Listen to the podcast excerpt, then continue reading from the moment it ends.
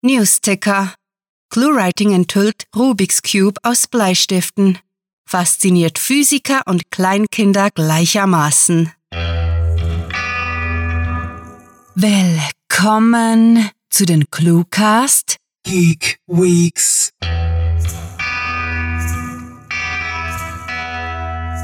Äh, sagt mal, wo kommt ihr denn her? Die Clue-Labortrakte sind streng geheim. Sarah, du solltest doch den Wachposten nicht verlassen. Ach naja, jetzt wo ihr schon mal hier seid, könnt ihr mir auch einen Kaffee machen und, während wir die giftgrüne Flüssigkeit im Messbecher umrühren und die Zentrifuge friedlich summt, wollen wir euch fragen, habt ihr schon alle Clue-Writing-Bücher bestellt? Denkt darüber nach, denn wir wünschen euch jetzt viel Spaß mit der Kurzgeschichte.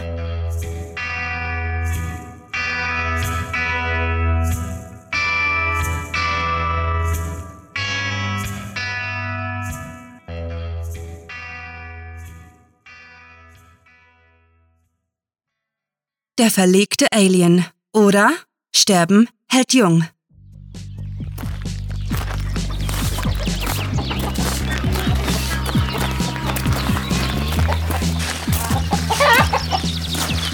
Hm, brummte James und klopfte sich Staub vom Mantel. Damit habe ich nicht gerechnet. Was du nicht sagst, kommentierte Gwyn sarkastisch. Ich dachte, du wolltest mir unbedingt diese. diese. Sich auf den Sohlen ihrer Turnschuhe im Kreis drehend, versuchte sie auszumachen, wie man diesen Ort bezeichnen könnte. Ihr kam die Landschaft bekannt vor, erinnerte sie an all die Filmabende, die sie als Kind mit ihrem Vater verbracht hatte. Er war vollkommen verrückt nach Spaghetti-Western gewesen, war sogar zu der Titelmelodie von The Good, The Bad and The Ugly verstorben. Was ist das hier überhaupt? fand Gwyn ihre Sprache wieder. Genau genommen eine simulierte Spieleumgebung, konterte James, die eigentliche Frage ignorierend. Soweit ich informiert bin, läuft diese Welt hier auf einer Fire Engine, komplett mit spezifischen Extensions. Und Havoc verdanken wir es, dass physikalisch alles rund läuft. Das Design- und Developer-Team hat sichergestellt. James! unterbrach sie ihn. Lass den Quatsch und sag mir, wo zum Teufel wir sind. Auf einer Eselsfarm natürlich. Er deutete auf die Koppel neben der Scheune, wo mindestens 40 Esel gelangweilt auf jemanden warteten, der ihnen das Tor zur Steppenweide öffnete. Gwyn atmete gut hörbar aus. Es bestand kein Zweifel daran, wie sehr sie diese Mission anödete, und James Nonchalance trug zu ihrem wachsenden Ärger bei. Seit Wochen jagten sie einem entflohenen Alien hinterher, welches aus ihnen unbekannten Gründen auf der Erde gestrandet war und sich nun munter an der obdachlosen Population satt fraß. Die wohl größte Schande daran war, wie lange es gedauert hatte, bis es jemand bemerkte. Es einzufangen war ihnen zwar gelungen, leider hatten sie den dreisten Fresssack kurz darauf wieder verloren. Oder besser gesagt, sie hatten vergessen, sich zu notieren, wo auf dem Hard Drive sein Persönlichkeitsbackup gespeichert war, weshalb die Suche nun von neuem begann. Eselsfarm, plapperte Gwyn abwesend nach. Ein metallisches Quietschen lenkte ihre Aufmerksamkeit von ihrem Vorgesetzten auf einen kleinen Durchgang zwischen der Scheune und dem Bauernhof. Was war das? fragte sie, niemanden im Speziellen, ehe sie flüsternd feststellte, da, im Johannisbeerstrauch. Sich den Finger auf die Lippen legend, deutete James über seine Schulter auf die Zufahrt. Win verstand sofort, wandte sich um, rannte den schmalen Kiesweg entlang und positionierte sich schließlich. Füße schulterbreit, Knie leicht gebeugt und der wachsame Blick auf James gerichtet. Dieser schmunzelte und zeigte ihr einen erhobenen Daumen. Einmal mehr war er zufrieden mit seiner Wahl. Win war in der Tat eine fantastische Ergänzung für sein Team. Sie lernte rasch, kannte keine Scheu und am wichtigsten hatte sich blitzschnell mit dem Gedanken angefreundet, dass im Universum weit mehr Leben regierte, als den Menschen bewusst war. Sein Freund hielt ihm vor, er habe eine Schwäche für übereifrige, furchtlose Frauen. Und das mochte stimmen. Trotzdem missverstand Ivan seine Vorliebe. Diese war nämlich keineswegs eine Charakterschwäche, ganz bestimmt keine sexuelle Präferenz. Das wäre albern. Nein, Frauen wie Gwyn faszinierten ihn und er glaubte durch ihre Anwesenheit so etwas wie Sicherheit zu fühlen, was in einem gefährlichen Metier wie dem Alienjäger-Business durchaus seine Vorzüge hatte. Behende überwand er die wenigen Meter zum Johannisbeerstrauch, bedeutete seiner Kameradin, sich für eine Auseinandersetzung zu wappnen und donnerte: Komm raus, Wubel! Win beobachtete gespannt, was als nächstes geschehen mochte. Beide Hände fest um ihren Narkosestrahler gelegt, die Augen starr geradeaus, um keine von James Bewegungen zu verpassen. Der Wind verfing sich im schweren Stoff seines Mantels. Doch nichts passierte. Komm raus, Arschloch! wurde die Aufforderung unfreundlicher wiederholt. Ansonsten blieb weiterhin alles ruhig. Sogar die Esel hielten sich still. Was entweder ein Fehler im Rendering war, das kam hin und wieder vor.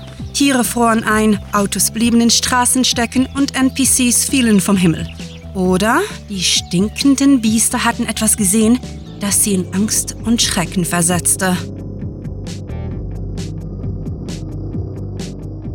Endlich setzte James der Spannung ein Ende und riss entschlossen an einem Blätterbüschel.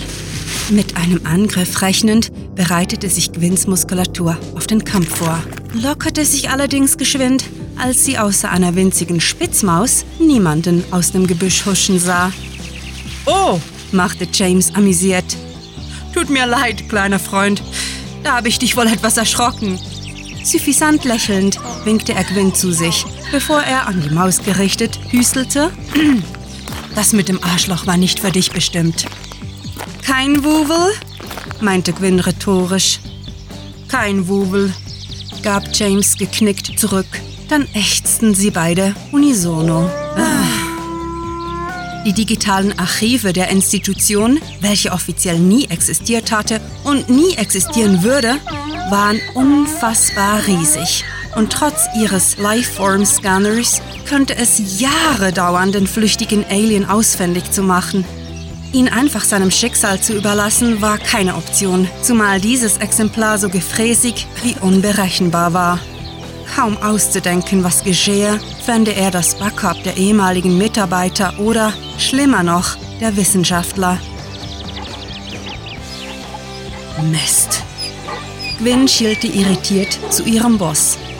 Es war eine Seltenheit, den fröhlichen Mann niedergeschlagen zu erleben. Na gut, ich hole mal einen Schlafsack. seufzte James, fuhr sich durchs dichte Haar und wirbelte herum. Da wir ohnehin weitersuchen müssen, macht es keinen Sinn, nach Hause zu gehen. Einen Schlafsack? Gwyn funkelte böse, konnte ihre Scharade aber nicht aufrechthalten und lachte laut. Bring zwei. Und wenn du schon dabei bist, mach ein Bett daraus. Ein ganz wa... Mit einem gewagten Sprung vom Scheunendach stürzte sich der Wuwel auf James, begrub ihn unter seinem knochigen Körper und schlug lange, nadelartige Zähne in dessen Hals.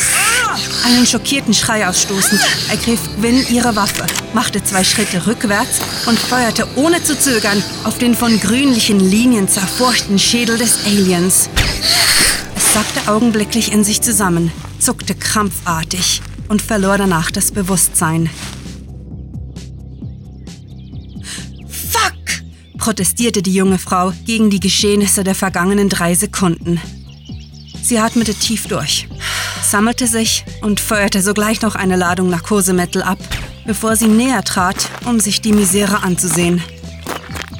Der Wuwel lag regungslos neben James.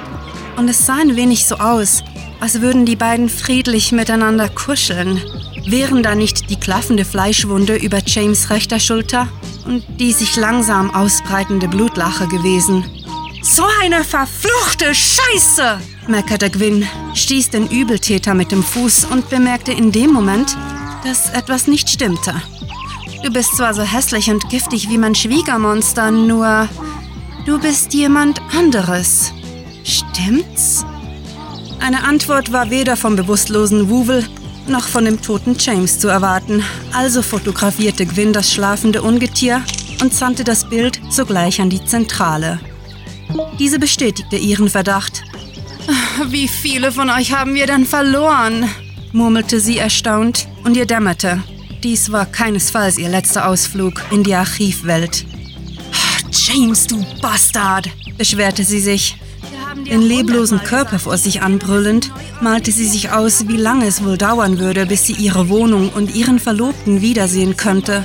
Doch bevor sie endgültig verzweifelte, fuhr ihr James ins Wort. Wie meinst du das? wollte er wissen, während er sich steif aufsetzte, sich erneut Staub vom Mantel klopfte und argwöhnisch sein Blut sowie den Wuwel beäugte. Das ist ein anderer Wuwel, murrte Gwyn, ihm ein Taschentuch reichend. Sag mal, wer hat eigentlich die Archivaufsicht? James streckte sich, nuschelte einen Fluch über die Gebühren von Textilsonderreinigungen und gab dann kleinlaut zu, ich... Oh, das machst du grandios, James, so wirklich grandios. Sie rollte ihre Augen so weit nach hinten, bis es schmerzte, half James danach aber bereitwillig auf die Beine. Weißt du wenigstens, wie viele Wubel du verlegt hast? Der Angesprochene legte seinen Kopf in den Nacken und schien zu zählen. Zwei, vielleicht drei. Es könnten auch vier oder fünf sein. Großartig, war alles, was Gwyn dazu zu sagen hatte. Gotta catch 'em all, lachte James, packte die Arme des Bewusstlosen und schleppte ihn einige Meter in Richtung des Kieswegs. Pokémon, ernsthaft? Bist du nicht zu alt dafür? mokierte sich Gwyn und war wieder einmal froh darum, mit ihrem Boss so locker umgehen zu können. Bei der Polizei wäre das niemals möglich gewesen. Hey! James' Entrüstung war gespielt. Wer ein so langes Leben hinter sich hatte, musste in der Lage sein, über sich selbst zu lachen. Sterben halt jung. Das wirst du schon noch lernen.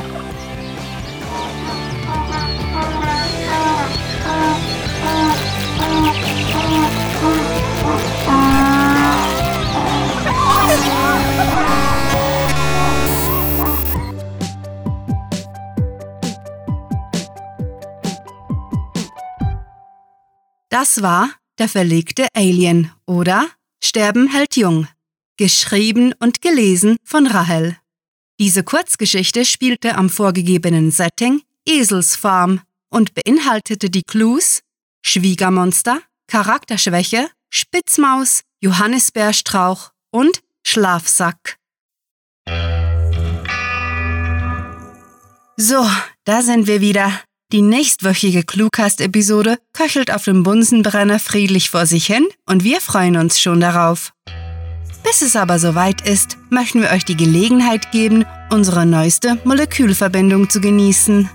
Auf cluewriting.de slash Umfrage könnt ihr uns ganz gehörig eure Meinung geigen und die Zukunft des Cluecast mitbestimmen. Also, nix wie los! Für alle, die eher lesende Literaturnerds sind, gibt es eine höchst ansteckende Möglichkeit, selbst etwas auf das Agar-Nährmedium in der Petrischale zu geben. Ihr könnt uns nämlich sowohl auf unserer Website als auch auf Facebook Clues vorschlagen und wir züchten daraus eine Kurzgeschichte. Dank unserer selbstgebrauten Stimmbandreifungssäure sind auch die Sprecher des Cluecast in bester Form und verdienen einen wortgewaltigen Knicks.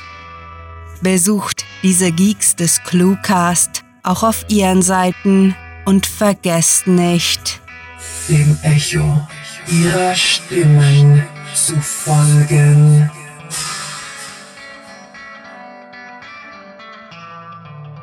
So, für heute packen wir unsere Audionährböden zusammen, stellen sie unter die Abzugshaube und gehen nach Hause. Wir sind zwar Wissenschaftler mit Passion, aber Laborequipment und Zeit sind nun leider nicht kostenlos. Deswegen laden wir euch ein, den Nationalfonds zu spielen und uns, genau, auf Patreon etwas zu spendieren. Wir würden uns freuen und... Äh, haben wir eigentlich das Gas abgedreht? Mit fantastiliardischem Dank fürs Zuhören und den besten Wünschen. Eure Clue-Geeks.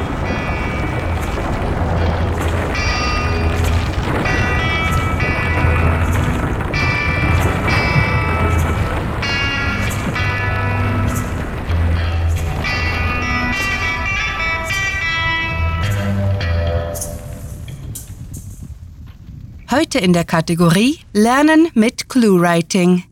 Die Schweiz hat 26 Kantone und ClueWriting wird sich bald alle unter den literarischen Nagel reißen. Der Cluecast ist eine Produktion der Literaturplattform ClueWriting. Für Feedback, Anregungen, Literatur und weitere Informationen begrüßen wir euch jederzeit auf www.cluewriting.de. Grandiotastischen Dank.